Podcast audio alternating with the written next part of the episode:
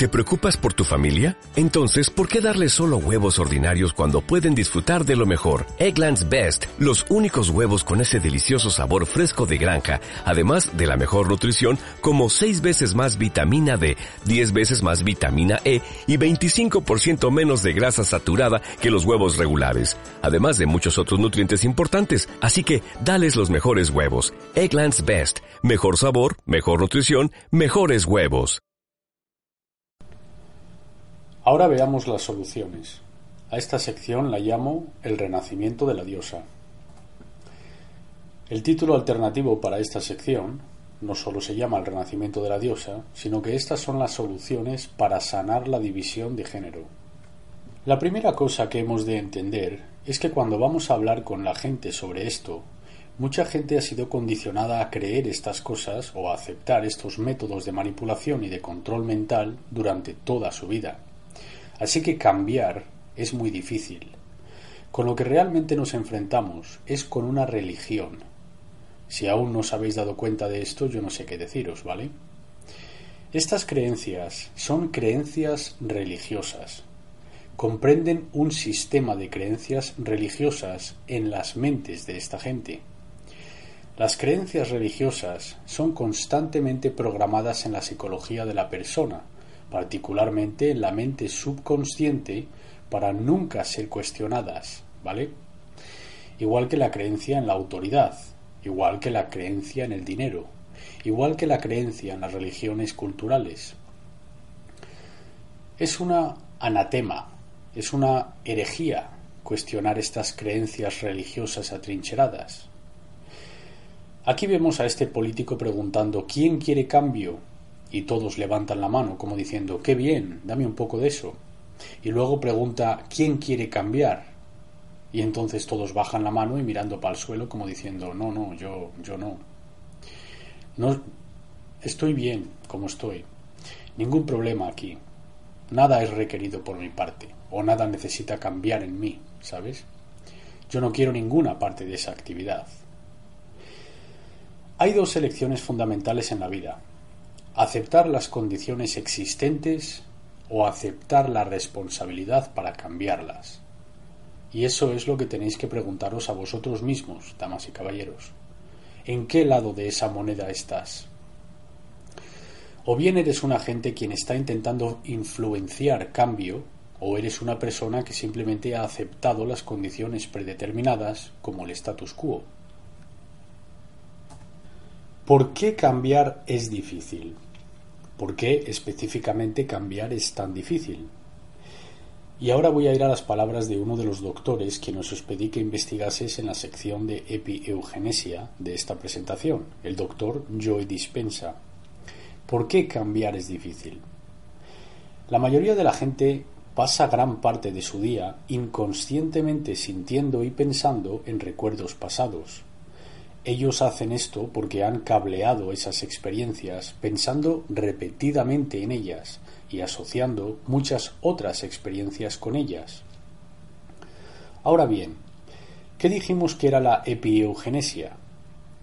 La epieugenesia eran cambios en la fisiología y la psicología debido a cambios en la conciencia.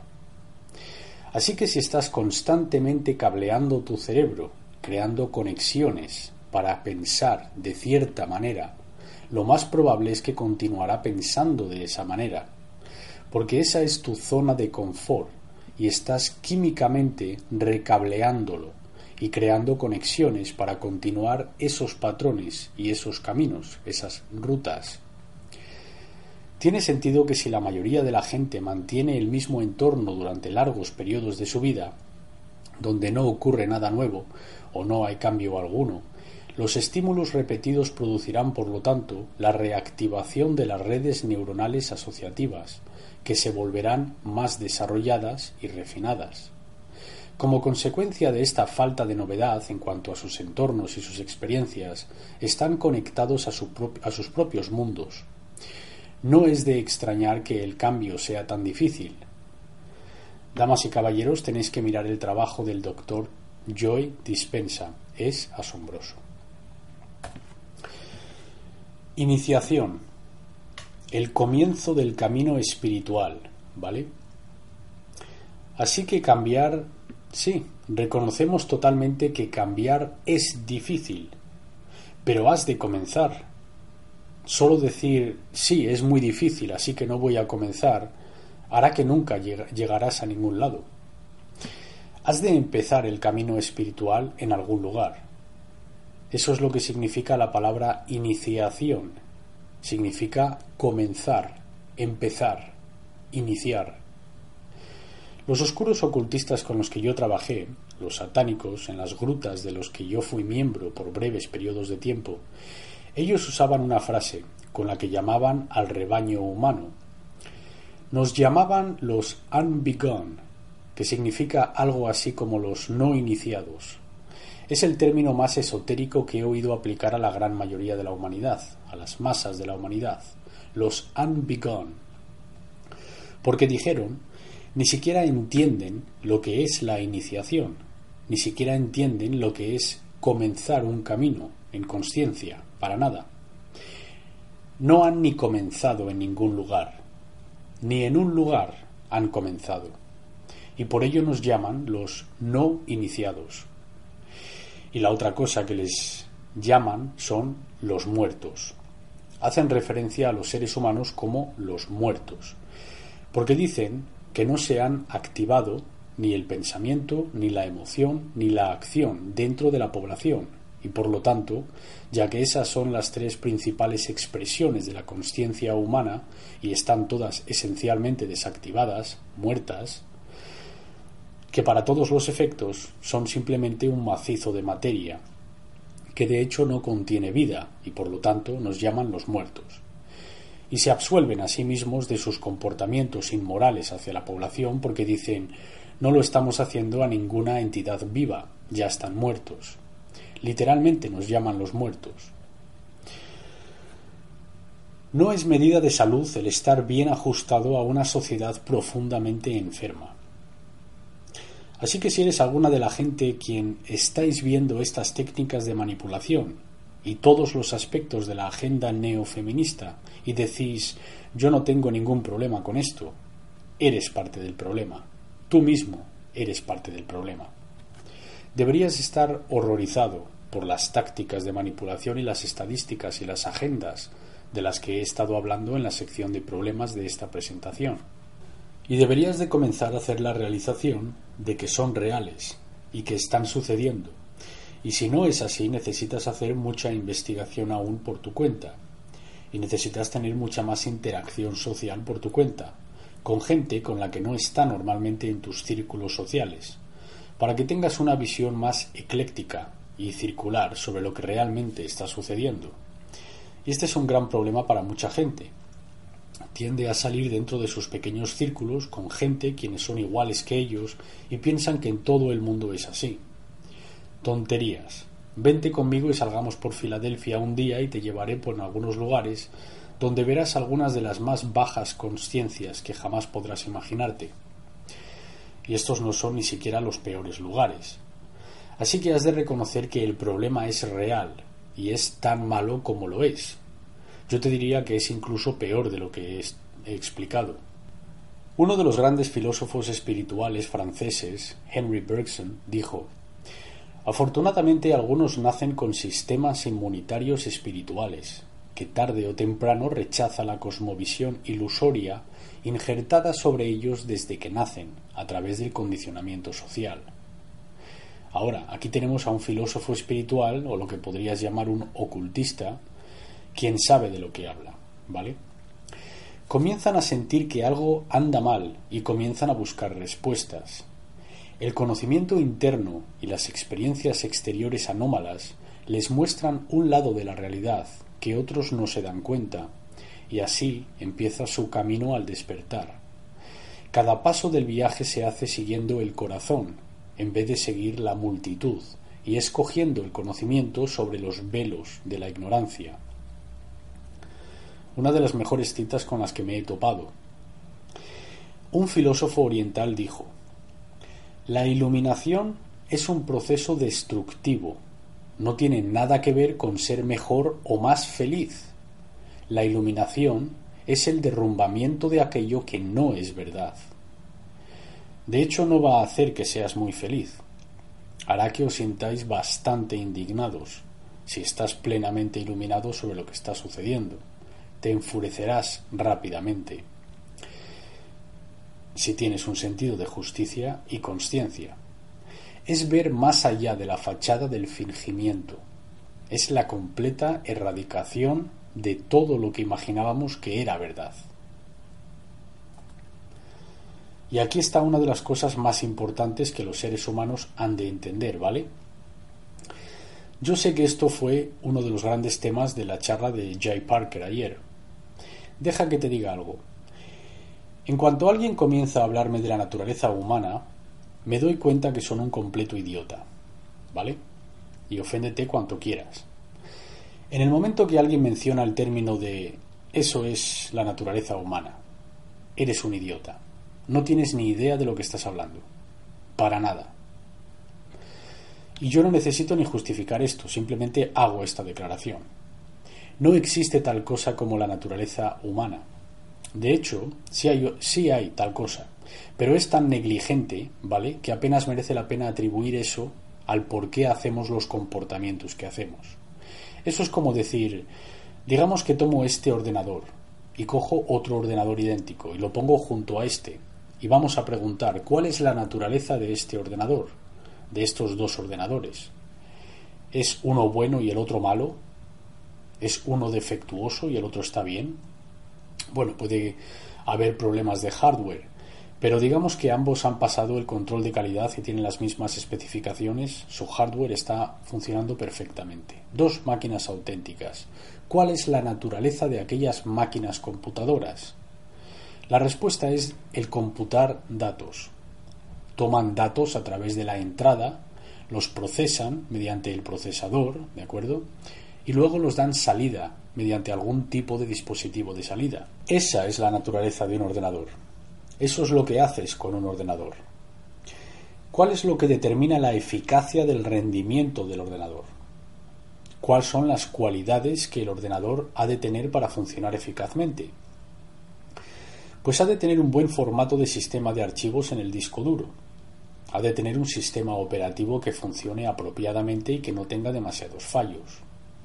Ha de tener buenos programas, software, mediante los cuales introduces y transformas los datos. Y ha de tener buenos dispositivos de salida para sacar los datos que has procesado y mostrarlos o bien en pantalla, en Internet o en una impresora. Así que la naturaleza de un ordenador es que computa o calcula información. Eso es todo lo que hace. Pues ¿cuál es la naturaleza de un ser humano? Es muy similar a la naturaleza de un ordenador.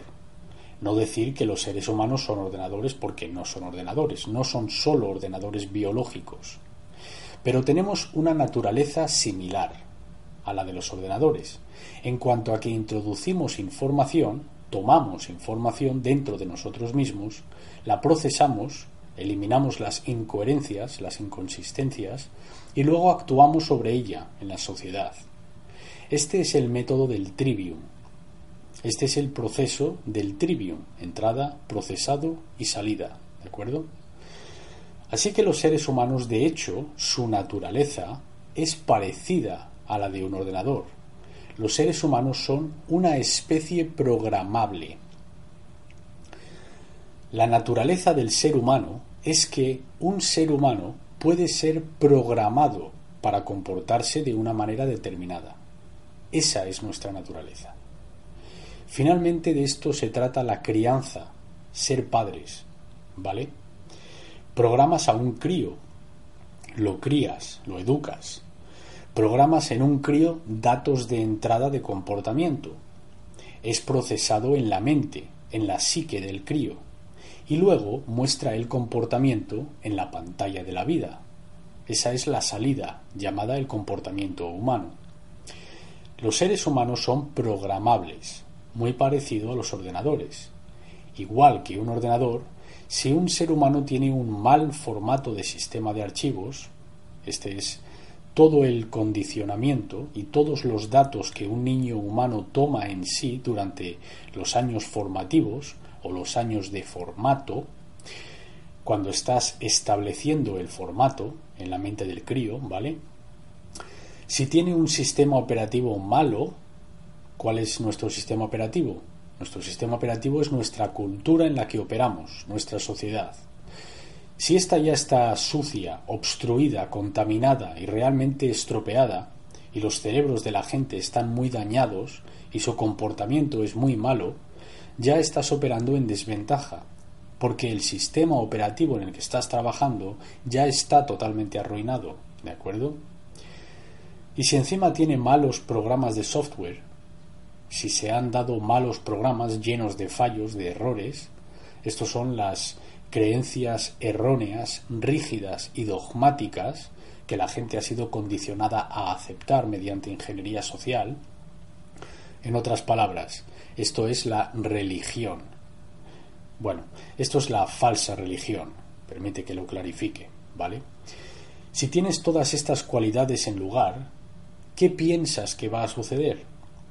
¿Piensas que la persona será una persona bien ajustada, ¿Piensas que van a tener buenos conocimientos?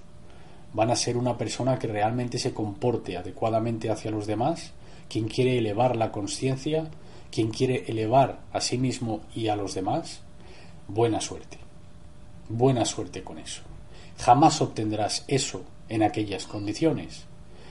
Nunca puede suceder. No solo no pasará, no es posible que suceda, ¿vale? Tienes todas esas cosas, el sistema de formato, que es la programación formativa del crío, el sistema operativo y los programas de software, es decir, horribles creencias implantadas. Obtendrás mala salida en la pantalla, o en el Internet o en la impresora, y aquellos dispositivos de salida se llama la vida humana. No esperes ninguna buena salida en aquel dispositivo llamado vida. No vas a obtenerlo, vas a obtener basura. Y una vez esto sea malo para una multitud de gente, se colecciona, crece en el sentido agregado, y luego tienes condiciones deteriorantes en la escala conjunta, en la escala masiva que compone la humanidad. Igual que un ordenador, el comportamiento de un ser humano dependerá en gran medida de su programación o su crianza, ¿vale? Entonces la pregunta es, ¿quién está haciendo esa programación? ¿Quién está programando? ¿Son la gente que realmente se preocupa por el ser y quieren realmente fortalecerlo y elevarlo en conciencia haciendo esta programación? ¿O son gente quienes buscan que su mente se haga agachas para que aquel ser humano sea un buen esclavo?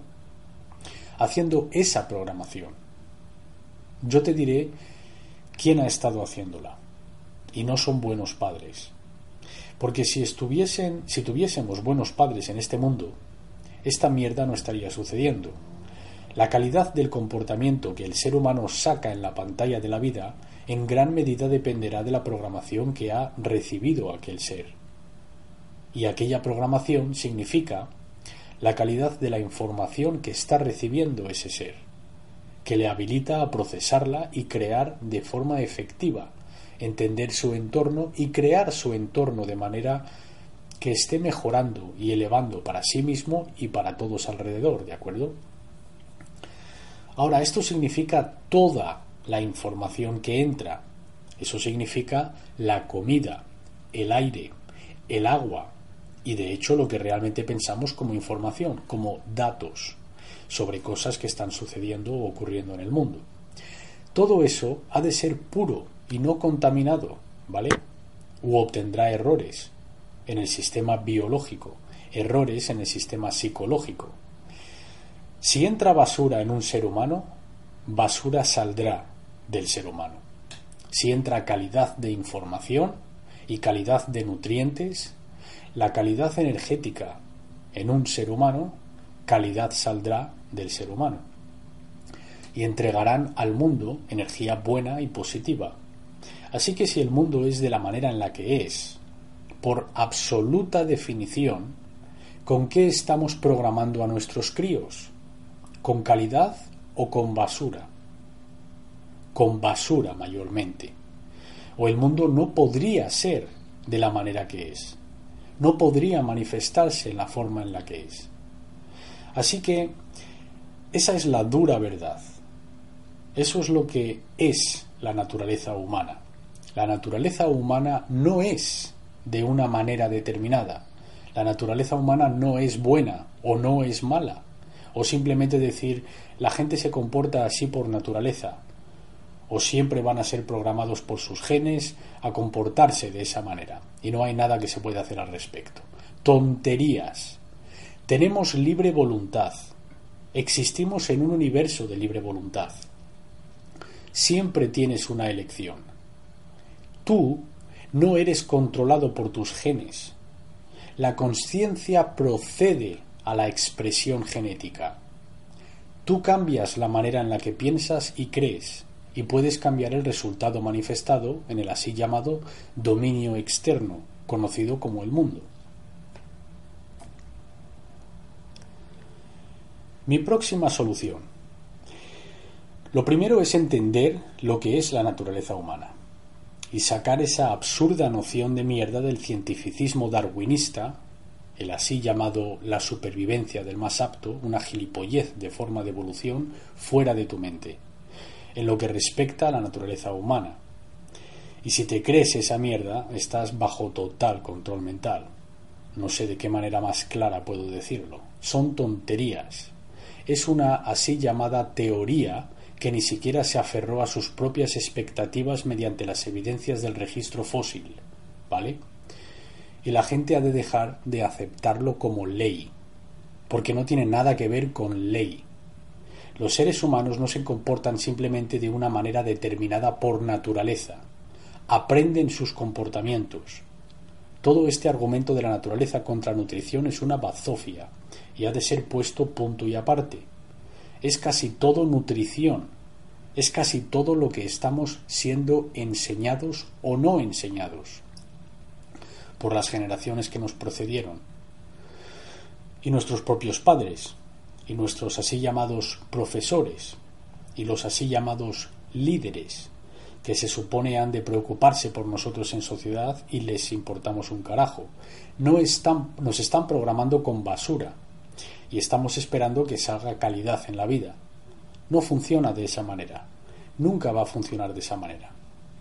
La siguiente solución, entender quién dirige esta agenda. Y créeme, está siendo dirigida por estos grupos e individuos. Bueno, no tienes que creerme, será tu propio funeral, ¿sabes lo que digo?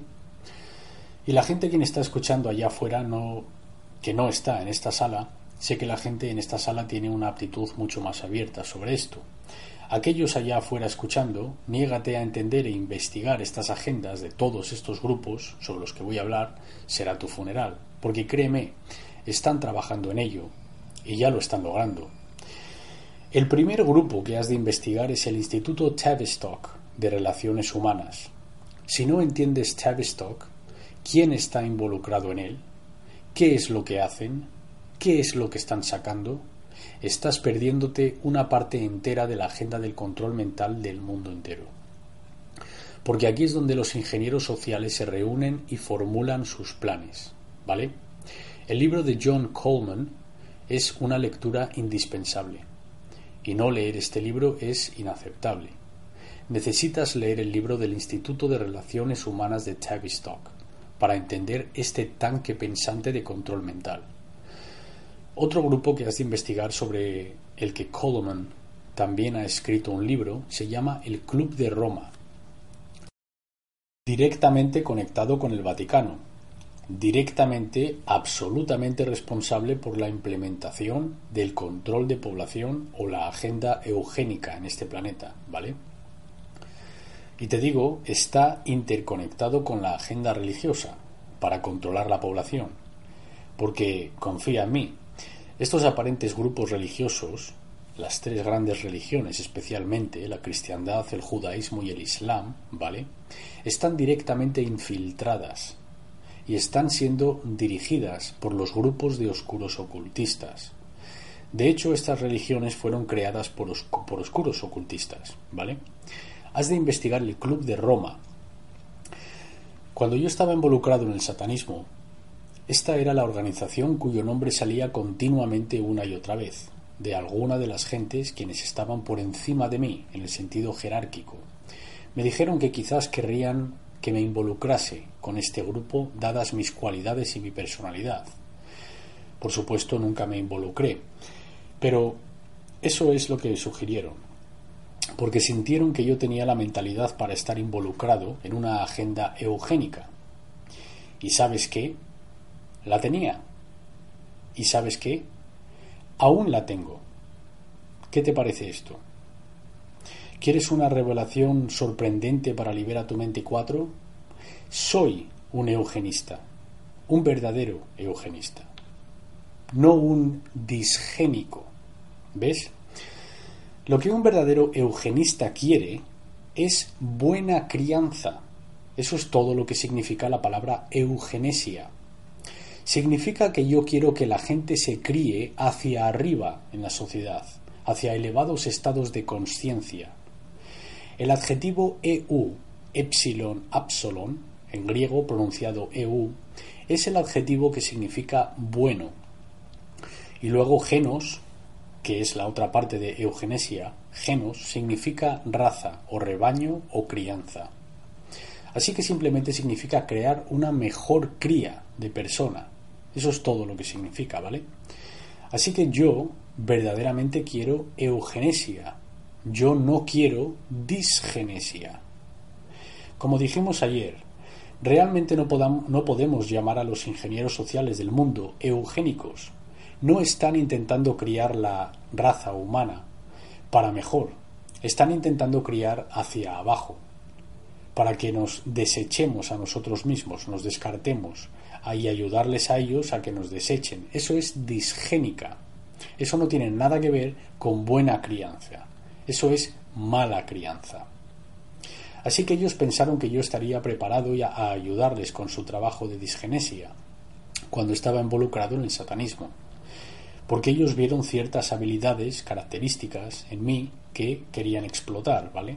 Y ves, yo sí entendía que lo que, lo, lo que la así llamada eugenesia, lo que en realidad es, es disgenesia. Yo sí lo entendía. Sabía que tenía el, sabían que tenía el entendimiento de lo que en verdad era y cómo funcionaba. Por eso querían involucrarme en esa agenda, ¿vale? Es en parte como entender un psicópata. Realmente, profundamente, no puedes entender el nivel de maldad que está sucediendo en el mundo a no ser que tú puedas ponerte en su mentalidad. Este es parte del problema. La gente no puede visionar el nivel del mal, no pueden visionar una mentalidad psicópata. Eso es una, una mala cosa, el no poder hacer esto. La gente dice, ¿por qué querría intentar imaginar eso? ¿Por qué querría colocarme a mí mismo en esa posición? Si tú no puedes visualizar ese nivel de maldad, no puedes entender cómo está operando. Si tú no puedes visualizar cómo alguien quiere controlar toda una población, será difícil para ti entender que esto es, está, está sucediendo o se está haciendo, porque ni tan siquiera serás capaz de concebir la mentalidad de la gente quienes lo están realizando. Es casi demasiado fantástico para que la mente lo acepte.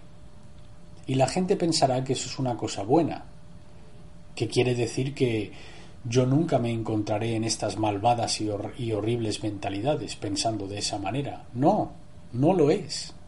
No es una cosa buena. Es una cosa muy mala el que la gente no sea capaz de pensar así. Tú has de tener la habilidad de ponerte en lugar de aquella mentalidad casi psicopática. Es algo que yo llamo teniendo el psicópata. Si tú no tienes ese aspecto de tu personalidad, tú no podrás entender el nivel de maldad al que nos enfrentamos, cuanto menos combatirlo. No es posible sin tener aquel lado oscuro y sombrío para ti mismo. No es posible.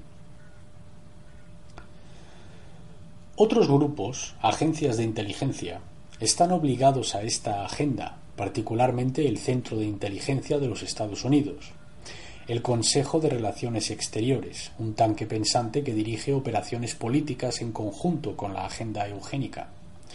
Las Naciones Unidas, otra organización política mundial que está directamente involucrada con las operaciones eugénicas y apoya cosas como el control de la población.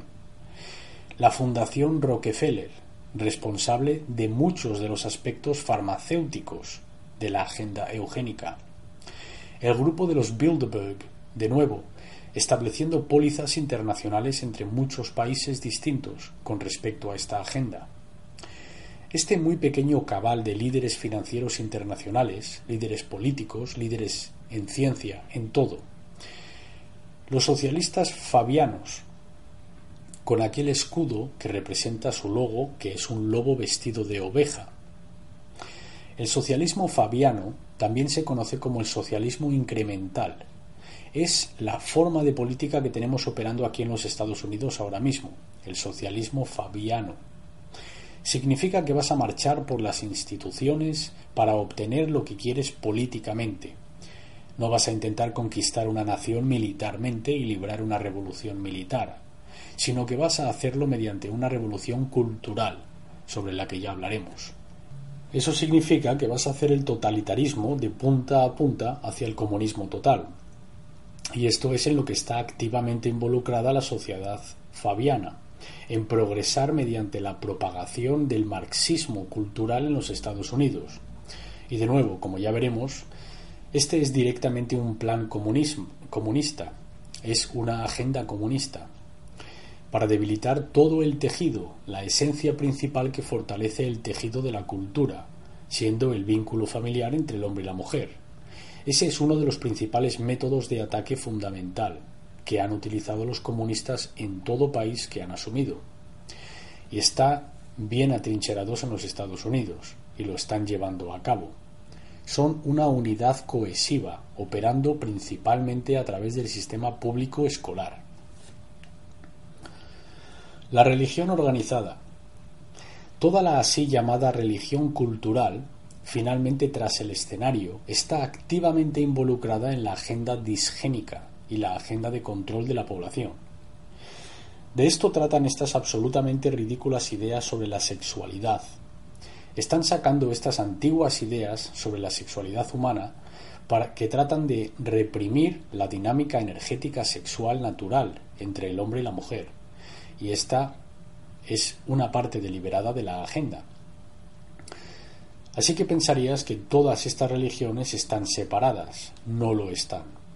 Todas están trabajando tras el escenario, en el mismo acuerdo. ¿De acuerdo?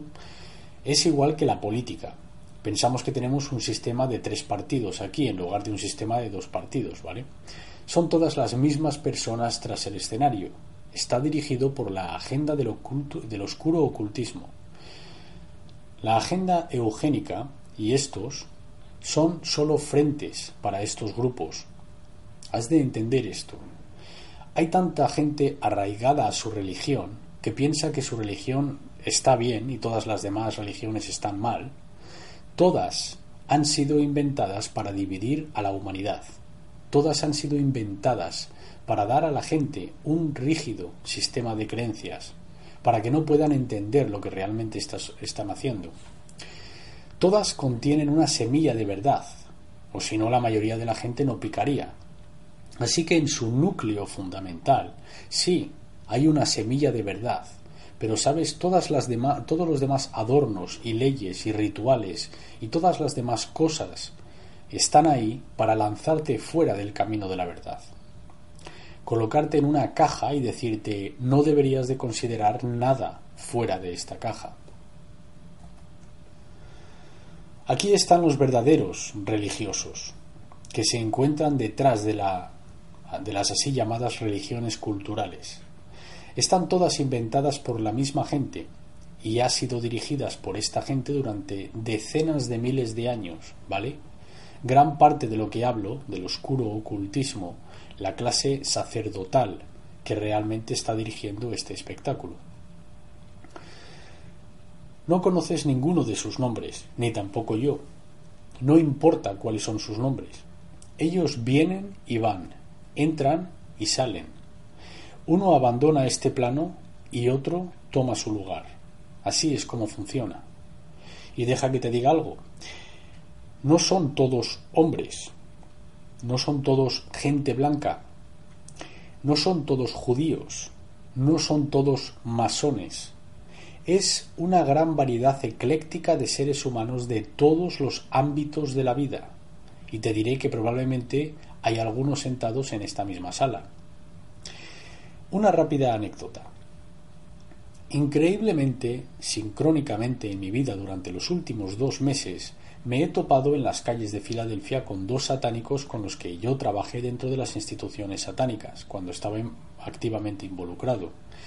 Me crucé con dos satánicos en la calle en los últimos dos meses. No me vieron mientras los crucé porque yo estaba en un coche ambas veces. Y te digo que si yo me cruzo con dos personas que reconozco personalmente, de cuando estaba involucrado, te garantizo que están por todo nuestro alrededor. Mi actitud está comenzando a reajustarse con respecto a los números de esta gente. Los números son mayores de los que previamente me había imaginado. Esta religión es antiquísima. Has de entender que esta gente lleva criando en la tierra durante mucho tiempo y han estado desarrollando estas operaciones eugénicas durante mucho tiempo. No estoy intentando hacer que suenen a todopoderosos y decir que no podemos pararlos, pero solo quiero intentar ayudar a entender. Has de realmente entender quién está dirigiendo este espectáculo. No vivimos en un matriarcado ni un patriarcado. Son todos mitos. Ninguna de estas cosas existen o han existido. Contrariamente a la propaganda neofeminista, no vivimos en un patriarcado, ni tampoco vivimos en un matriarcado solo porque las mujeres han sido condicionadas a condicionar a los hombres y a influenciarlos a ellos a obedecer al sistema de control. Esto no significa que vivimos en un matriarcado, ¿vale?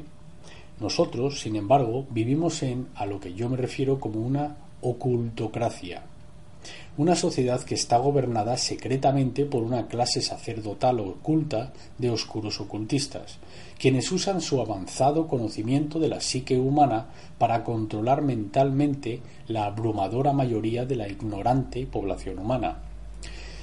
La ocultocracia comprende un pequeño subconjunto de la humanidad, quienes creen que son superdignos y que están de camino a convertirse en dioses en la tierra. El egoísmo fuera de control es la esencia de su religión satánica. Nos han inculcado, con su propio sistema de creencias dirigido por el ego, que ha reemplazado nuestros valores morales tradicionales y se ha atrincherado penetrantemente en nuestra cultura. Ese es el problema. El problema no es que haya un subconjunto de satánicos gobernando el mundo. El problema es que ellos han dado a la gran mayoría de la humanidad su mentalidad psicopática. Ese es el problema. Y hasta que no rompamos los lazos de esa mentalidad psicopática, no esperes libertad, no esperes un cambio positivo, no esperes más que más muerte. De esto trata este culto, y esto es lo que nos va a dar, lo que nos van a dar hasta que espabilemos. No tienes elección, Tienes propietarios. Probablemente el mejor comediante políticamente orientado, George Carlin. El neofeminismo es en su núcleo una agenda satánica y comunista. Primero voy a hablar de cómo es una agenda comunista. Los socialistas y totales comunistas desde hace mucho tiempo han asumido el control del sistema escolar en América, el colegio público y las universidades de América. El comunismo se infiltra en el sistema educativo en todo nuestro país y lentamente, durante las últimas generaciones culturalmente, ha asumido las mentes de los jóvenes. Yo te digo que las generaciones más jóvenes de esta especie son las generaciones más absolutamente esclavizadas mentalmente que jamás haya habido. Es triste, es una cosa muy muy triste. Y es un testimonio de lo que bien, de lo bien que esta agenda está procediendo y funcionando mediante el sistema escolar. Cualquiera que esté escuchando el sonido de mi voz, saca a tus hijos del colegio público y edúcalos tú mismo en casa sus mentes están siendo destruidas, destruidas por el sistema público escolar. Están siendo descaradamente programados a aceptar el comunismo, Todos los diez pasos del manifiesto comunista ya están colocados en América, no uno, ni tres, ni cinco, todos los diez. Haz los deberes y entiende cuáles son los principios comunistas y verás que todos están en lugar. Esto convierte a esta nación en un régimen comunista de facto, y tristemente la mayoría de la gente en América no puede ni siquiera definir lo que es el comunismo. Ni siquiera entienden que es la toma de control por el Estado de los medios de producción. No entienden que es un sistema de esclavitud. Piensan que es un paraíso de trabajadores. Absoluta bazofia propagandística. Propaganda por los oscuros ocultistas. Eso es todo. Quieren que la gente piense que es un absoluto paraíso ser un esclavo trabajador. Para los miembros del partido que están por arriba quienes son una ocultocracia.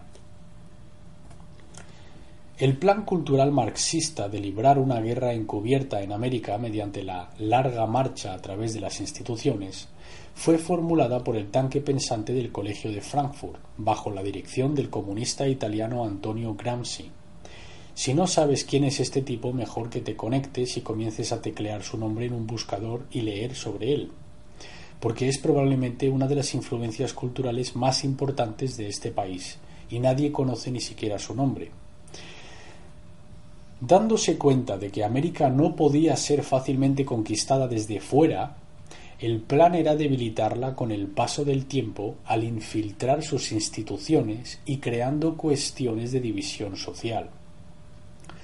Esto produciría los efectos de largo plazo dividiendo los géneros y destruyendo la dinámica familiar, los vínculos familiares entre el hombre y la mujer en la sociedad.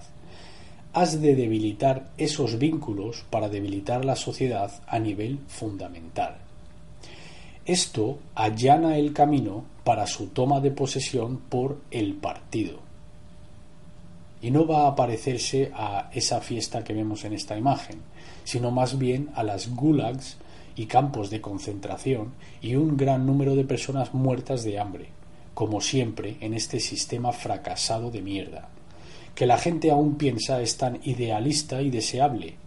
Si piensan de esa manera, tienen la cabeza metida en el culo. Estas son unas citas de comunistas. Vladimir Lenin dijo Dame cuatro años para enseñar a los críos y la semilla que habré plantado jamás será desarraigada. Esto se llama el sistema de universidades. Nikita Khrushchev, quien dijo a América que el comunismo silenciosamente nos enterrará y que nuestros hijos se despertarán en un país que ya es comunista. ¿Y sabes qué? No estaban mintiendo, estaban contando la verdad. Este enfermo depravado ocultista lo están logrando porque no estamos aún en la misma página.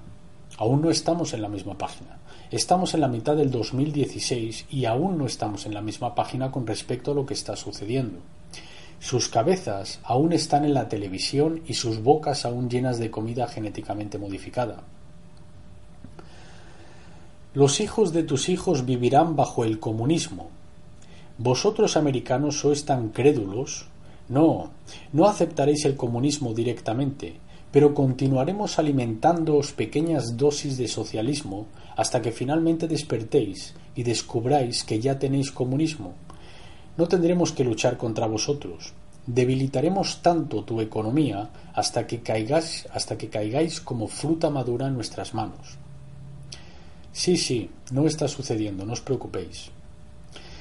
Joseph Stalin dijo América es como un cuerpo sano, y su resistencia es triple, su patriotismo, su moralidad y su vida espiritual. Y yo sugeriría que está hablando del verdadero patriotismo, no las absolutas tonterías de pensar que tu país nunca puede, puede hacer nada malo. Él está hablando de patriotas como yo. Ese es el tipo de patriotas del que está hablando. ¿Y sabes qué? Está totalmente en lo cierto en esta primera parte de su declaración. Ese es el sistema inmune de América y está lentamente incrementando.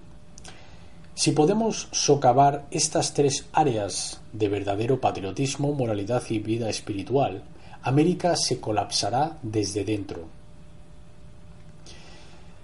Cuando estemos preparados para tomar los Estados Unidos, no lo tomaremos bajo la etiqueta de comunismo, no lo tomaremos bajo la etiqueta de socialismo. Estas etiquetas son desagradables para los americanos y han sido lanzadas demasiado a menudo.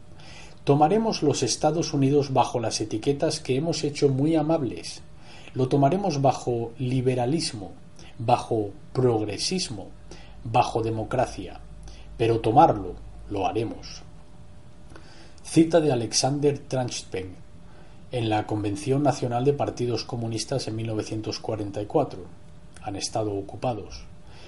Pero no te preocupes, porque no hay ningún plan comunista para hacerse con América. No está sucediendo, ¿verdad? El neofeminismo es, en su núcleo, una agenda satánica, de la que ya hemos hablado un tanto. Pero yo quiero incluso ofrecer evidencias totales de esto. Y son muy descarados. Créeme, una cosa que te diré acerca de los satánicos, cuando hablan entre sí o con gente quienes están intentando alcanzar abiertamente son muy sinceros sobre lo que están haciendo. Esto puede que sea quizás la única apertura en su armadura. Es que tienen tal sobreabundancia de confianza que puede que subestimen el espíritu luchador de la humanidad. Esta es la esperanza que yo tengo, ¿vale? Pero te diré que hablan muy cándidamente y abiertamente entre sí, y son muy descarados con respecto a lo que están haciendo. Como, sí, sí, estamos haciendo esto. ¿Quién nos va a parar? Nadie. Así es como hablan. Y verás de lo que hablo en esta cita que voy a leer. La eugenesia es uno de los cuatro principios de la ideología satánica, junto con el egoísmo desenfrenado, el relativismo moral y darwinismo social. social. Uno de los libros significativos de esta religión, La Bruja Satánica, es un manual sobre cómo manipular al hombre para llevarlos a la licitación egoísta de una astuta mujer, se lee como un diario de una neofeminista moderna. Cito de Zina la Lavey, Anton Lavey, quien escribió el libro La bruja satánica, que es un manual de campo para cómo las mujeres pueden manipular completamente y dominar al hombre para llevarlos a su licitación, a hacer lo que deseen o darlas los recursos que deseen para sus propios propósitos egoístas. Zina era la hija de Anton LaVey. En su momento fue quien escribió la introducción al libro La bruja satánica, y aquí está su cita en la segunda página de La bruja satánica. La bruja satánica, entre otras muchas cosas, es una guía para una crianza selectiva, un manual para la eugenesia. Justo en la segunda página de la introducción al libro, muy francamente y abiertamente admitiendo esto es lo que es, esto es lo que estamos haciendo. Porque ellos saben que la gran mayoría de la gente nunca van a leerlo, ¿vale? Porque van a decir, eso va de satanismo y yo no quiero llenar mi cabeza con eso. Pues si no has leído la Biblia satánica, es totalmente inaceptable. Si no has leído la bruja satánica, es totalmente inaceptable, porque tú no conoces la mentalidad de tus dueños. Por eso te están dando su libro de juego abiertamente, porque están tan seguros de que tú no vas ni a estar interesado en lo que te están diciendo que van a hacer. ¿Ves? Esta imagen quería lanzarla en esta presentación porque es una perfecta representación de aquella energía de la despreciable femenina de la que hablo, la destrucción de la sagrada femenina, ¿sabes? En la, en la alegoría bíblica, esta es la energía Lilith. De esto es de lo que estamos hablando aquí, ¿vale? Esto no se trata de la naturaleza de la hembra, esto se trata del estado absolutamente egoísta, bajo control mental, de querer ser Dios, de querer controlar, en el que se puede convertir al retorcer la esencia femenina. Esa es la energía Lilith. De esto estamos hablando aquí. Esta agenda en su núcleo está basada en esa terrible energía. Es sólo un nombre. Yo no creo en ello como de hecho una deidad encarnada o nada parecido. Es una idea conceptual que representa aspectos de nosotros. Pueden terminar completamente podridos y pervertidos. Así que la solución es la de despertar la energía de la sagrada femenina, la energía Eva, si deseas, la energía Sofía.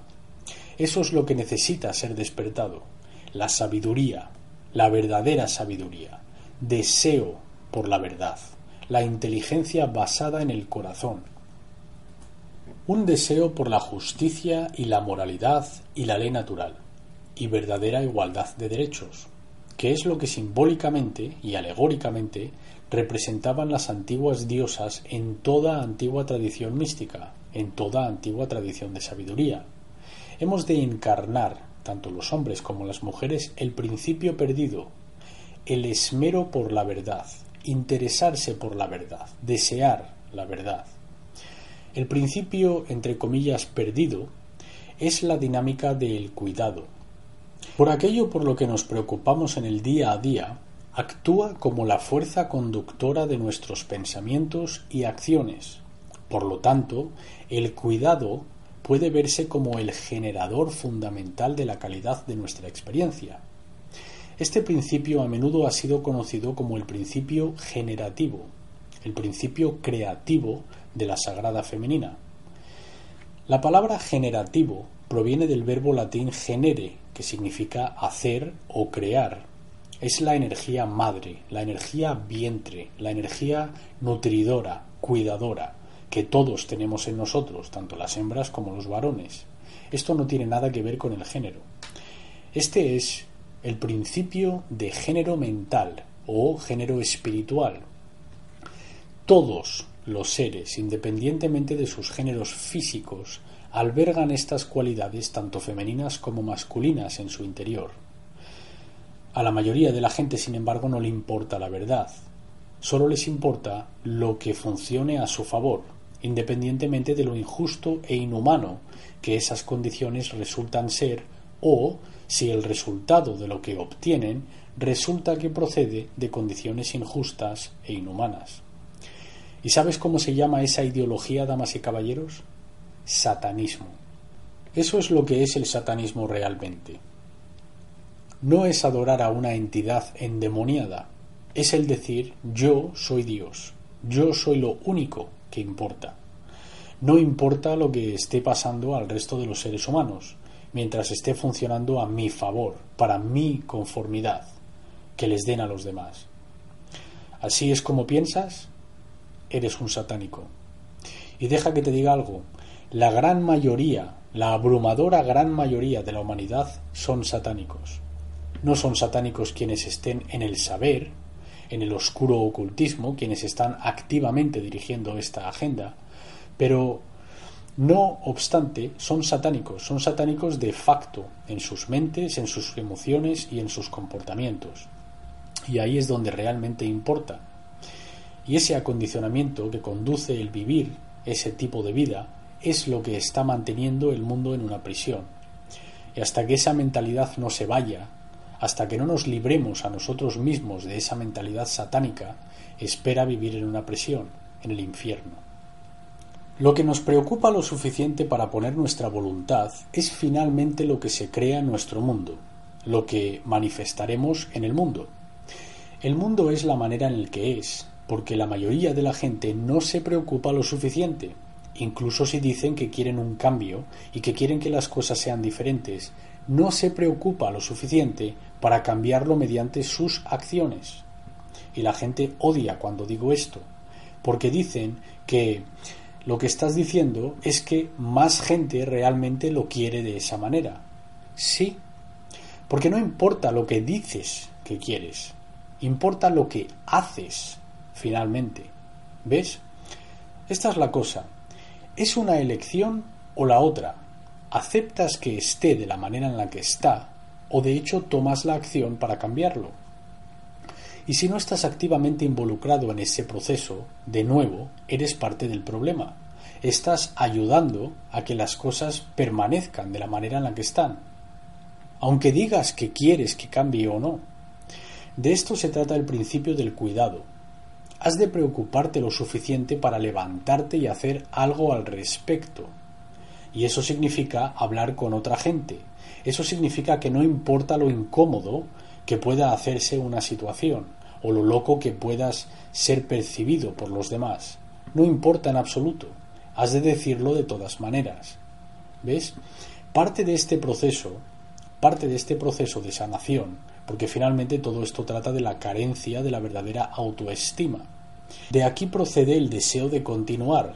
Proviene de gente que internamente se desprecia a sí misma. De aquí procede todo el miedo. Todo el miedo es producido por este desprecio interno de uno mismo. Es una mentalidad de desprecio de uno mismo. Alguien quien realmente se quiere a sí mismo no intenta controlar a otra gente. Es muy simple.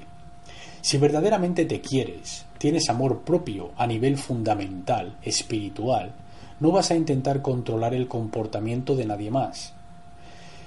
No estoy interesado en ser el líder de nadie, o máster o gobernador, ¿sabes?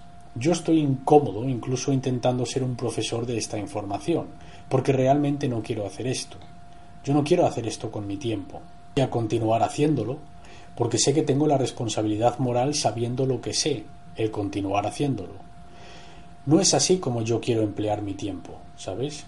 Yo quiero montar mi bicicleta, quiero hacer artes marciales, quiero hacer batidos y zumos, obtener un estado de salud incluso mejor de lo que lo es. ¿sabes? Quiero tocar música. Eso es como realmente quiero hacer con mi tiempo. Quiero ir a ver tocar otras bandas. Yo disfruto creando, quiero mejorar en el arte y esfuerzos creativos. Esto no es lo que yo quiero hacer. La palabra respeto deriva del prefijo latín re, que significa de nuevo, y el verbo latín spectare, que significa mirar. El verdadero respeto significa que has de hacer el verdadero trabajo de sombra y volver a mirarte de nuevo, tus propias actitudes, tus propias emociones, tus propios comportamientos. Y esta es una de las cosas más difíciles que pueda hacer un ser humano. El hacer la pregunta ¿quién soy yo? ¿Y verdaderamente me gusto? ¿Quieres hablar del verdadero trabajo duro? Has de hacer eso primero, antes de comenzar a involucrarte en el gran trabajo, ¿sabes? Ese es el trabajo más difícil de llegar a hacer. Esa es la larga y traicionera noche oscura del alma, ¿sabes? Donde yo casi perdí mi ser, la conexión con mi ser superior, y entré en, en estados tan deprimentes que contemplé el suicidio y simplemente quería dejar de estar vivo, ¿sabes? Ahí es donde comenzará aquel proceso oscuro. Pero una vez que lo pases, una vez que lo atravieses, te garantizo que cuando hagas ese trabajo con la sombra, emergerás sobre el otro lado transformado.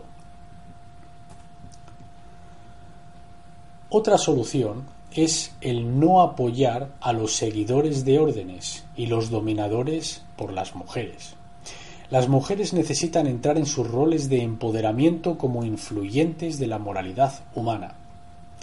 Una de las maneras más significativas en las que pueden hacer esto es trazar una línea en la arena y negarse a apoyar de ninguna manera a los hombres quienes son empleados como seguidores de órdenes. Cualquier hombre que acepta un trabajo en el que participa en la iniciación de la violencia y la coerción deberían ser alentados por la mujer a renunciar ese trabajo, entre comillas, inmoral y a buscar uno moral. Este es el concepto del pensamiento oriental de medio de vida correcto o buen medio de vida. Y tantas mujeres son completamente complacientes en este sentido, Independientemente de dónde proceda el dinero que está trayendo el hombre, ellas solo están contentas de tener esos ingresos mientras vaya a proporcionar algún tipo de nivel de comodidad para la calidad de su vida. Y te digo que este es uno de los principales problemas en, este, en toda la sociedad. Y aquí es donde las mujeres han de comenzar a realmente cambiar su mentalidad. Si tú estás involucrada, o un hombre que tú conoces está involucrado en algo que tú sabes es inmoral o coercitivo, has de disolver esa relación con esa persona. O has de decirles, si esto no es rectificado y cambiado, y no tienes una profesión moral, y no estás involucrado en un medio de vida moral, la relación no puede continuar. Puedes continuar haciéndolo, pero no con mi apoyo. ¿Cuánta gente está dispuesta y preparada a hacer esto? ¿Sabes? Incluso si significa incomodidad. Nadie te está diciendo, o yo no te estoy diciendo que esto va a ser una cosa fácil. El cambiar es duro. Puede que tengas que sufrir. Puede que tengas que pasar apuros para hacer lo correcto. ¿Sabes? No es fácil.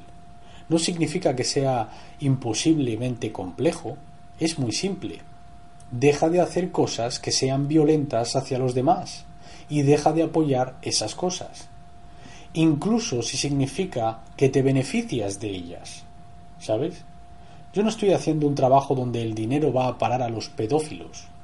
Gente que yo sé son pedófilos. No importa lo duro que vaya a resultar mi vida, viviré a nivel de pobreza si ha de ser. Pero yo no voy a tomar un trabajo que vaya a retener mis ingresos y enviárselo a los pedófilos. Gente que yo sé viola a niños y a niñas pequeños. No con la energía que yo haga, con mi energía. Perdona, pero tú no vas a conseguir eso. Mátame si quieres, pero no te lo vas a llevar. Lo único que obtendrás será unos kilos de carne, pero no obtendrás ninguna energía hacia tus enfermas y depravadas maneras. Hasta que la gente no esté dispuesta a hacer esto y no esté pensando así y actuar así, que estén dispuestos a morir por ello, no esperes que cambie. Eso es lo que has de hacer, dejar de apoyar al sistema, dejar de pagar en el sistema, dejar de apoyar a cualquiera que apoye el sistema. Y esto funciona del revés también. Los hombres han de tener nada que hacer con las mujeres que tengan algo que ver con el Estado, ¿vale? Aquellas relaciones deben de ser disueltas, has de alejarte de la gente que insiste en apoyar maneras inmorales y comportamientos inmorales. Y esto es una cosa dura de querer. Yo no estoy interesado en formar verdaderas dinámicas interpersonales de relaciones íntimas con gentes quienes no son anarquistas. No estoy interesado en ello, porque aquella persona no está a nivel igualitario en conciencia. Así que, ¿qué? ¿Voy a apoyar a alguien que continúa apoyando la violencia contra mí, contra la gente que me importa? No. Yo no voy a tolerar eso. Yo, no, yo entiendo que si ya has despertado y ya estás en una relación, esto será duro. Yo estoy particularmente hablando de forjar nuevas relaciones. O si una mujer está casada con un soldado o un policía. Esta es gente con las botas en el suelo creadoras del sistema de esclavitud y las mujeres han de dejar de apoyarlos y abandonar esas relaciones, y los hombres han de hacer lo mismo con respecto a las mujeres quienes apoyan el Estado.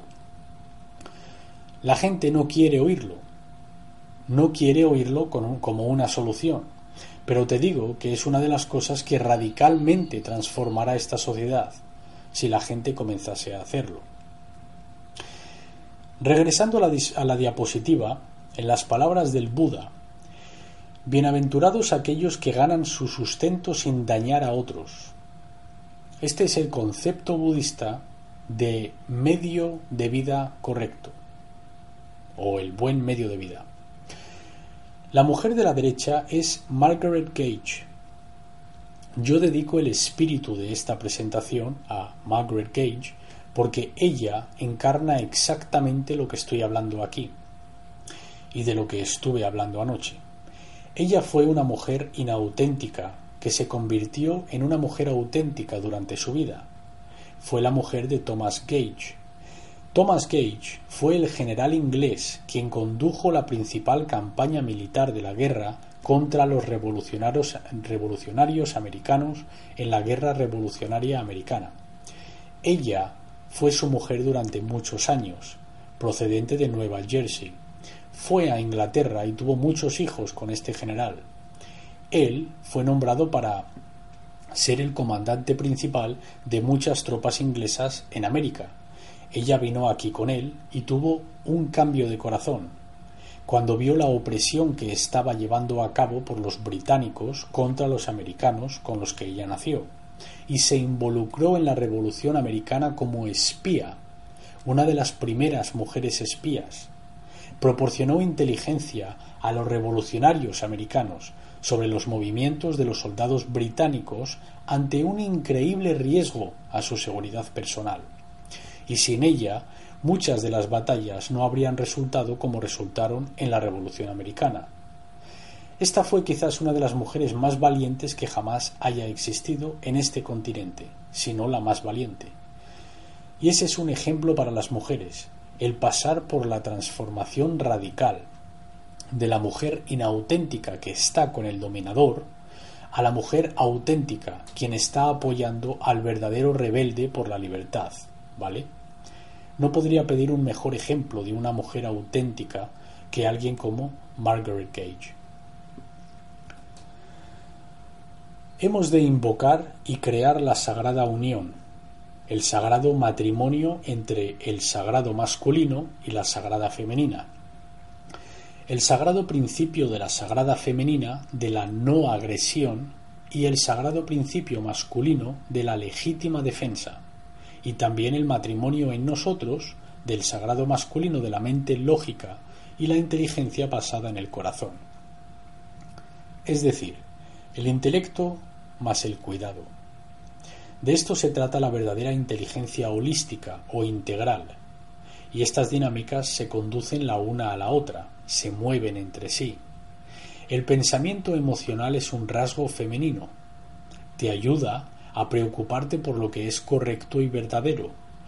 Has de tener aquella inteligencia basada en el corazón para realmente, profundamente preocuparte por la verdad.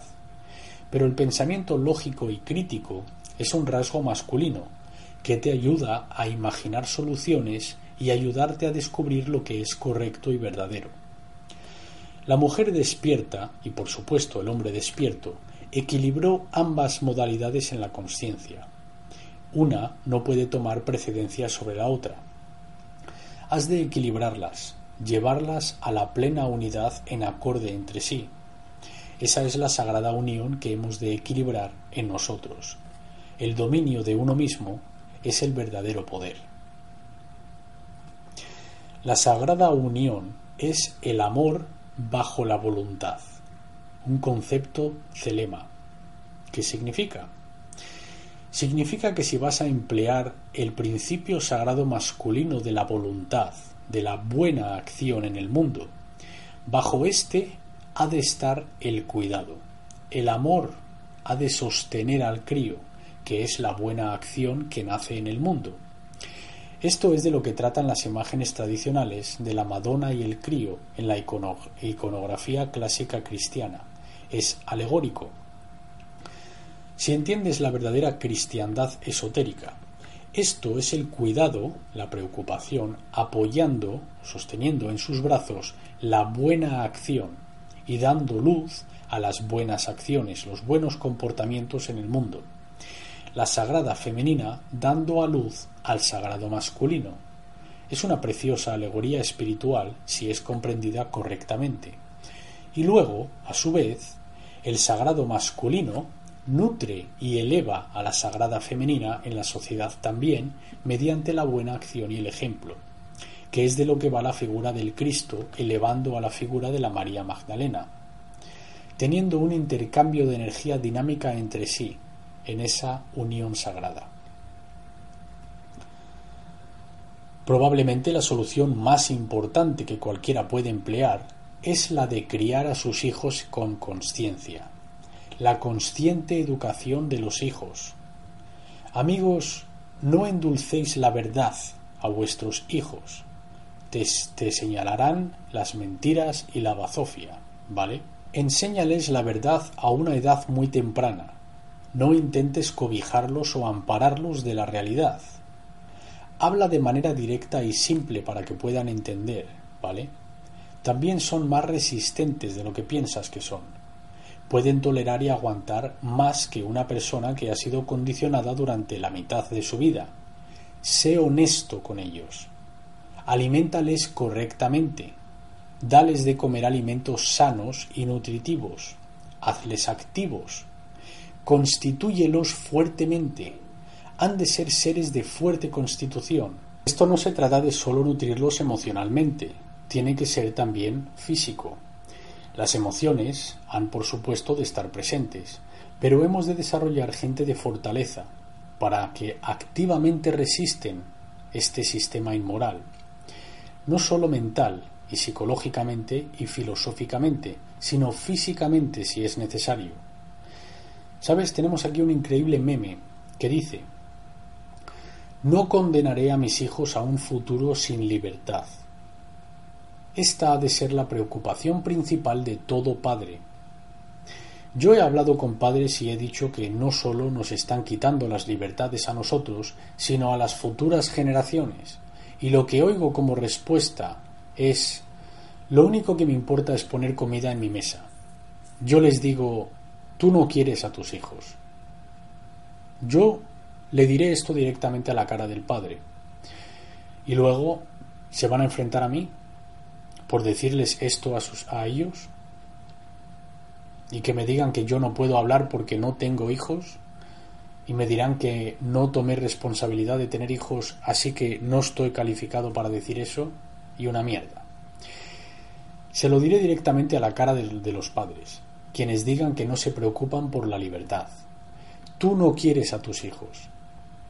Yo les quiero más que tú.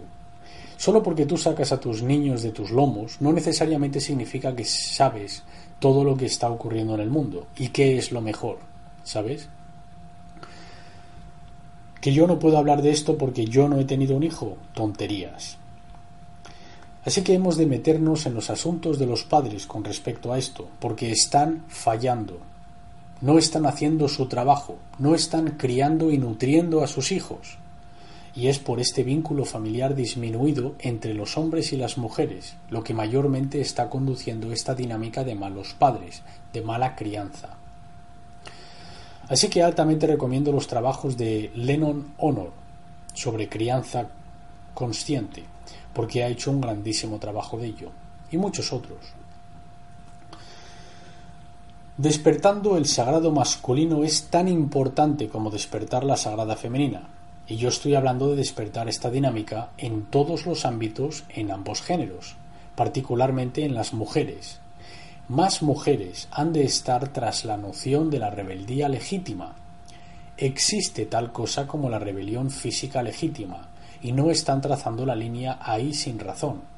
Es un entendimiento de valentía y sacrificio ante lo que puede que haya de hacerse, a pesar de ser increíblemente incómodo y desagradable. Si tu mujer no es una revolucionaria, te persuadirá a ser un esclavo y aceptar esas condiciones de esclavitud voluntariamente. Por eso necesitamos más mujeres rebeldes. Una cita por Annie Oakley dice Me encantaría ver a todas las mujeres sabiendo utilizar armas de fuego tan naturalmente como saben manejar a los bebés. Yo también. Resistencia es victoria. Lo que finalmente hemos de hacer es despertar ante la manipulación y resistirla en todos sus frentes. Información con respecto a esta agenda oculta puede ser extremadamente difícil de escuchar para las víctimas de su manipulación, y te diré que las mujeres son de las mayores víctimas de esta manipulación. Los neofeministas piensan que las mujeres están ganando poder mediante esta agenda, estás siendo esclavizada por ella, junto con los hombres de esta sociedad. Puede ser muy difícil de escuchar para las víctimas, pero cuando finalmente reconoces los métodos y las metas de esta agenda epiogénica, despertarás y verás la programación. Exactamente como cuando Neo despierta y ve el código de la Matrix, que es cuando gana todo el poder que necesita para, para poder luchar en contra. Resistencia porque si luchamos podemos perder, pero si no luchamos ya hemos perdido. Damas y caballeros, estamos en guerra. No importa si no te gusta el término luchar y resistencia, estás en guerra. La guerra está siendo librada contra ti ahora. No está llegando, está. Y ha estado ocurriendo continuamente sobre ti y sobre tus hijos. Esto es lo que ha de ser conscientemente reconocido, y es hora de luchar en contra. Cuando la conciencia es negada su libertad, cuando los funcionamientos de la sociedad obstaculizan al artista, al músico, al poeta, al filósofo, en breve, al pensador, es hora de que el, instinto de rebelión declare el estado de guerra. Ahí es donde nos encontramos. Y no os equivoquéis, damas y caballeros. No estamos hablando solo de la guerra de género. Esta es la guerra espiritual mundial que está sucediendo en este planeta. Y si vamos a ganarla, y sí, existe tal cosa como ganar. Esta es una pregunta que me hicieron anoche. ¿Existe tal cosa como ganar y perder? Absolutamente que sí. Si no te gusta la polaridad, mala suerte. Es legítima y real. Perder esta guerra resultará en ser esclavo y hacer de este planeta un infierno viviente, que ya está rápidamente convirtiéndose si no lo es ya. Y ganarlo es ser libre, teniendo y expresando tus derechos naturales como un ser, y alcanzar niveles de conciencia superiores y construir cosas que apenas podemos imaginar que podemos hacer. Y ser conscientes del verdadero potencial humano, eso es ganar. Y esa es una elección. La elección entre lo que va a suceder en esta guerra es nuestra. Esta es la buena noticia con respecto a todo esto. Cambiamos nuestras mentes, cambiamos nuestra conciencia, cambiamos nuestro comportamiento, podemos elegir aquel resultado mejor y de hecho ganar. Simultáneamente, elegimos mantenernos donde estamos, en este bajo estado de conciencia, y no hacer el gran trabajo, perderemos y terminaremos en un infierno. ¿Ves? Se trata de la palabra perdida, decir no, resistir. Esto es inmunidad espiritual a toda la mentalidad satánica. Neo ganó su poder cuando finalmente dijo no. Ahí es cuando conscientemente despertó en la Matrix y pudo ver todo el código, pudo ver realmente de lo que estaba compuesto, pudo ver la verdad tal como realmente es, cuando dijo la palabra no. Esta es una de mis citas favoritas de la Tierra. Es de un cómic del Capitán América. Daré una breve anécdota. Sé que ya me he pasado de tiempo, pero merece la pena. Yo estaba en un pub local, y llevaba un jersey con capucha como el que llevé anoche, el mismo jersey. Es un jersey negro con la serpiente de la bandera de Gatzen, G-A-D-S-E-N, y estaba sentado a las afueras de este lugar de encuentro, de este evento musical. Y llega un tipo y comienza a buscar problemas conmigo, solo porque no le gustó la iconografía americana original de la rebelión y la libertad de este país un americano yendo a otro americano y comenzar un problema cuando yo estaba ahí sentado sin hablar con nadie, preocupando de, de mis asuntos, ¿vale? ¿De qué va tu serpiente? Le dije, es la serpiente de la bandera Gatzen, con el lema No me pisotees. Fue de hecho la primera bandera americana, la volaron en la batalla Bunker Hill. Fue creada por Christopher Gatzen, del sur de Carolina, uno de los milicianos quienes ayudó a unificar a los milicianos en la Revolución Americana. Ah, sí. Yo veo eso con los tipos milicianos hoy. ¿Pensáis que vais a luchar en contra de la policía y los militares? Y yo dije, bueno, ya que preguntas, ah, si tiene que llegar a eso, dije, supongo que eso dependerá de ti. ¿Estás tú en la policía o el cuerpo militar? Supongo que eso dependerá de vosotros, si lo eres, ¿sabes? Él supuso que yo era militar porque me preguntó ¿en qué rama serviste? Dije yo estoy en la milicia de la gente. Yo no he servido en ninguna rama militar, ¿vale? Yo estoy por la libertad. Ya está.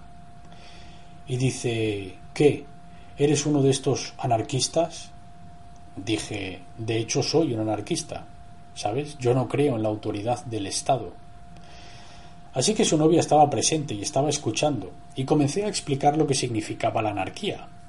Etimológicamente proviene del griego a, que significa ausente o no presente, y la palabra arcón, que en griego significa máster o gobernante. Y cuando expliqué esto, su novia de repente se la iluminó la cara, con una cara lógica, diciendo, sí, eso tiene mucho sentido, porque significa la ausencia de gobernar a nadie, y la ausencia de gobernar a nadie significa que no hay esclavitud, así que eres libre. Dije exactamente, eso es lo que significa. Él se enfureció tanto que su novia estuviese de acuerdo conmigo cuando expliqué el significado etimológico de anarquía, que se enfureció y me dice, si no te gusta estar aquí, ¿por qué no te vas? Y le dije, pues responderé a esa pregunta. Yo estaba muy tranquilo. De hecho, un amigo mío estaba sentado al lado viendo esto y él sabía que yo no pedí ninguna parte de esta conversación. El tipo estaba claramente intoxicado y yo repetidamente le decía Nada va a ser demostrado o resuelto aquí. ¿Sabes? Estamos sentados a las afueras de un pub hablando de temas políticos. Dije, tú no me vas a convencer de nada, yo no te voy a convencer de nada. Ni siquiera sé por qué me estás molestando. Y su novia estaba diciendo, sí, tienes razón, vámonos. Pero él estaba claramente, visiblemente intoxicado por estar dentro del pub bebiendo durante un buen rato. Y quería continuar persiguiendo. Así que me salió con este típico de si no te gusta cómo hacemos las cosas aquí, ¿por qué no te vas? Y le dije, responderé a esa pregunta. Yo no me voy a ningún sitio, porque yo estoy en lo correcto. Por eso no me voy a ir de América. Yo me estoy manteniéndome en la verdad y en la justicia. Yo estoy en lo cierto, cuando se trata de realidad moral. Esa es la razón por la que no me voy a ir a ninguna parte. Yo conozco la diferencia entre el bien y el mal. Yo no agredo contra los derechos de nadie, y nadie ha de agredir los míos y estoy viviendo en estos principios, y porque tengo razón, no esperes que me vaya. Si algo, tú deberías de irte. Puedes llamar a esto discurso combativo, no me importa, como lo llames. Yo le dije, tú me preguntas a mí, no esperes que me siente aquí como un niño tímido sin responderte, ¿vale? Luego su novia lo cogió y se lo llevó. Y yo inmediatamente pensé en esta cita del Capitán América. Siempre que alguien me dice esto a mí, regreso inmediatamente a mis lecturas infantiles de estos cómics y recuerdo esta cita, una de mis favoritas, una de mis citas favoritas, y aquí está. No importa lo que diga la prensa, no importa lo que digan los políticos o la muchedumbre, no importa si todo el país decide que algo que está mal esté bien. Esta nación fue fundada bajo un principio por encima de todo lo demás, el requerimiento de plantarse por lo que uno cree, independientemente de las consecuencias. Cuando la muchedumbre y la prensa y todo el mundo te dice que te muevas, tu trabajo es plantarte como un árbol al lado del río de la verdad y decirle a todo el mundo no, tú muévete. Y esa es la energía de la palabra perdida, con la que la gente ha de enamorarse y entender a nivel profundo, tan profundo como el núcleo del alma. La palabra no es la palabra más poderosa del universo.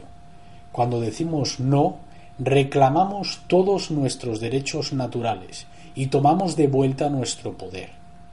Y eso significa que has de estar dispuesto a defender esos derechos filosóficamente, pero físicamente si es requerido. Y esto fue lo que nuestros antecesores entendieron. Y esto es lo que demasiados de nosotros hemos olvidado. Particularmente las mujeres han de desarrollar el coraje para soltar.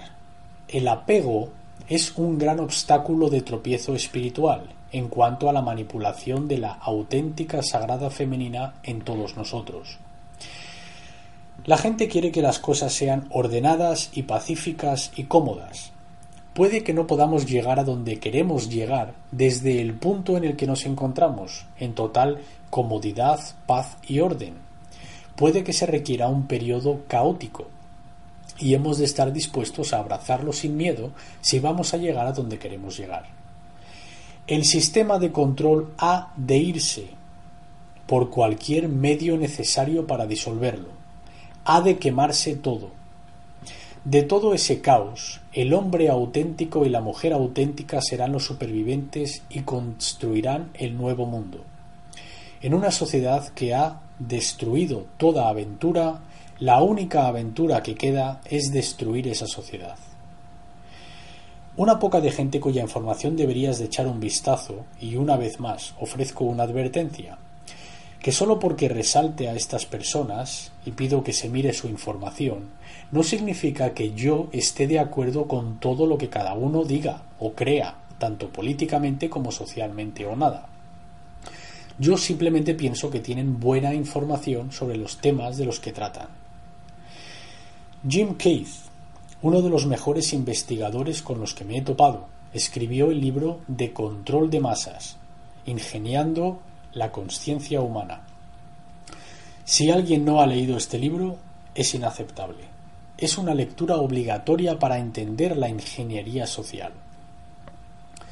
John Coleman, quien escribió el libro Instituto Tavistock de Relaciones Humanas, entre muchos otros, un investigador histórico absolutamente brillante. Camille Paglia, quien escribió Sexual Persone, un discurso absolutamente brillante sobre el neofeminismo. Stefan Moleneux, te guste o no, ha sacado mucho trabajo exponiendo la agenda neofeminista. Christopher Hitches, de nuevo, mucho trabajo exponiendo la agenda neofeminista. Es políticamente de izquierdas, pero tiene muchas cosas buenas que decir sobre la corrección política y de qué manera es una forma de censura y la importancia de mantener la libre expresión, el hablar libremente. Encontraréis valor investigando su trabajo. Gary Allen, el autor del libro Nadie se atreve a llamarlo conspiración, un libro que está fuera de imprenta, pero si puedes obtenerlo por internet seguro que está a precios asequibles. Necesito saber eh, la gente en esta sala quién ha leído el libro Nadie se atreve a llamarlo conspiración. Menos de 10 personas. Absolutamente horrible. Estoy horrorizado, en serio. La gente necesita leer este libro. Es así de importante sobre lo que está ocurriendo en América ahora mismo. Este hombre parece ser un profeta en este libro, por lo que dijo a la gente que está por venir y está sucediendo todo porque él sabía de la gente quienes están activamente dirigiendo esta agenda, igual que yo sé de algunos que están activamente dirigiendo esta agenda. Te digo que este libro es lectura obligatoria, obténlo y léelo entero. Jens Fiamengo y Christina Hoff Sommers, también dos buenas analistas en cuanto a la descomposición de algunas de las ideologías contenidas en el neofeminismo, realmente merece la pena ver su trabajo. Finalmente la solución es la de hacer el verdadero gran trabajo, que tristemente la gente no quiere aceptar, es la de ayudar a arrastrar a la gente hacia la verdad, aunque signifique que vayan pataleando y chillando hacia la verdad. Lo aceptes, lo quieras aceptar o no, no importa. Hasta que no nos involucremos en hacer el gran trabajo de ayudar a ser los transformadores de otra gente, a animarlos a la verdad, no esperes que las cosas cambien. El verdadero gran trabajo es ayudar a la gente a que abandonen las falsas y dogmáticas creencias que han estado reteniendo el progreso de la conciencia e impidiendo la recepción de la verdad y la ley natural. El verdadero gran trabajo es la ardua tarea de influenciar a otros a darse cuenta que por apoyar y condonar la legitimidad de la autoridad ellos, de hecho, han estado apoyando y condorando la legitimidad de la esclavitud, y que fueron inmorales por haberlo hecho. Este es finalmente el verdadero gran trabajo que hemos de hacer. Partes más pequeñas de este incluyen exponer las subagendas como la agenda de guerra neofeminista y la agenda eugénica. Es todo parte del verdadero gran trabajo, el traer este trabajo a los demás. A esto lo llamo la ley de uno en la tierra de los zombies. Este es realmente el verdadero gran trabajo. Y aquí está Rick, de los muertos andantes, ¿sabes? Mirando a los zombies y diciendo, ¿me estás diciendo que somos todos uno? Sí, eso es. Estamos desafortunadamente apegados a esos quienes están inconscientes. A pesar de lo impopular que sea de escuchar para mucha gente, Vivimos en una realidad compartida y todos compartiremos el mismo destino social. Puede que no el mismo destino a nivel del alma, pero el mismo destino social, porque la misma manifestación compartida va a suceder para todos, independientemente de que sean conscientes o inconscientes. Si queremos cambiar el mundo para mejor, sin experimentar desastres sociales de gran escala, nuestra gran obra reside en despertar a los muertos andantes. No nos equivoquemos, los zombies han de ser despiertos. Demasiada gente piensa que esto no necesita ocurrir. Yo te digo que estamos conectados con ellos, no estamos separados de ellos. No estamos separados de lo inconsciente. Puedes llamarles ovejas o todo lo que quieras, los muertos, los no iniciados, los profanos, las masas condicionadas, da igual como les llames, más vale que te pongas a trabajar en despertarlos.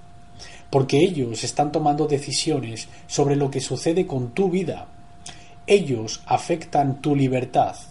Su ignorancia afecta la libertad de todos nosotros. Ese es el verdadero gran trabajo. Es hacer que la oscuridad cobre conciencia. Y la gente no está interesada en este trabajo, ¿sabes? Están interesados en mantener su nivel de comodidad, no tambalear la barca, no entrar en discusiones con la gente y no siendo odiado por sus miembros familiares, y los así llamados amigos. Quizás esto es lo que necesite ocurrir. Quizás la tensión y la división sea lo que haya de ocurrir en lo que atañe a los problemas morales. Esto es lo que las palabras de Cristo significan en el Nuevo Testamento cuando dice No penséis que he venido para traer paz a la tierra. No he venido para traer paz, sino espada. La espada de la verdad. La diosa renacida, la despreciable femenina actualmente reina supremacía en el mundo. Pero hazte la pregunta, si las mujeres, como conjunto, redespiertan la sagrada femenina en sí, el principio del cuidado, ¿cuántos serían capaces de transformar la conciencia general de la humanidad? Y yo sugeriría que la respuesta es radicalmente, totalmente revolucionariamente. Todo eso. Las mujeres son las cuidadoras tradicionales y las nutridoras de toda nuestra sociedad. Si algo, ellas mantienen el destino de la humanidad en sus manos. Eres más poderoso de lo que piensas, y ellos temen el día en que lo descubras. Hemos de romper de esa cáscara y dejar suelto al león interno. Pierde todo el miedo, pierde todo el azoramiento. ¿A qué estamos esperando? Nosotros somos los que hemos estado esperando, somos la respuesta.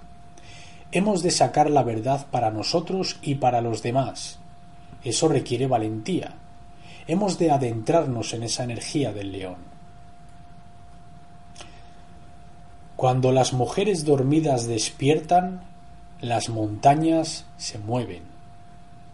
Se trata todo de la unión sagrada. Aquel vínculo sagrado entre el hombre y la mujer. Ese es el núcleo de la fuerza de la sociedad humana. Los oscuros ocultistas no quieren que esto se manifieste. Pero si nosotros ponemos a un lado todas estas cosas divisorias y manifestamos esa sagrada unión, podemos cambiar este planeta de una prisión a un paraíso. Damas y caballeros, muchas gracias por vuestra amable atención.